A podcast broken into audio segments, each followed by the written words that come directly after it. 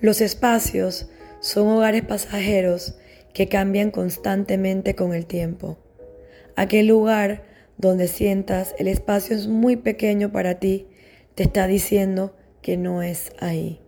Con la edad vas descubriendo nuevos espacios donde quieres estar y otros que llegaron a su punto final.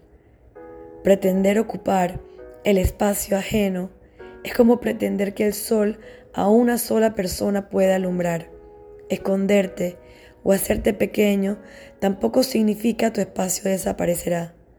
Por el contrario, moriría de tristeza esperándote lo decidieras ocupar. Ocupar tu lugar es saberte amar. A veces se requiere estar en espacios equivocados para saber dónde te toca estar.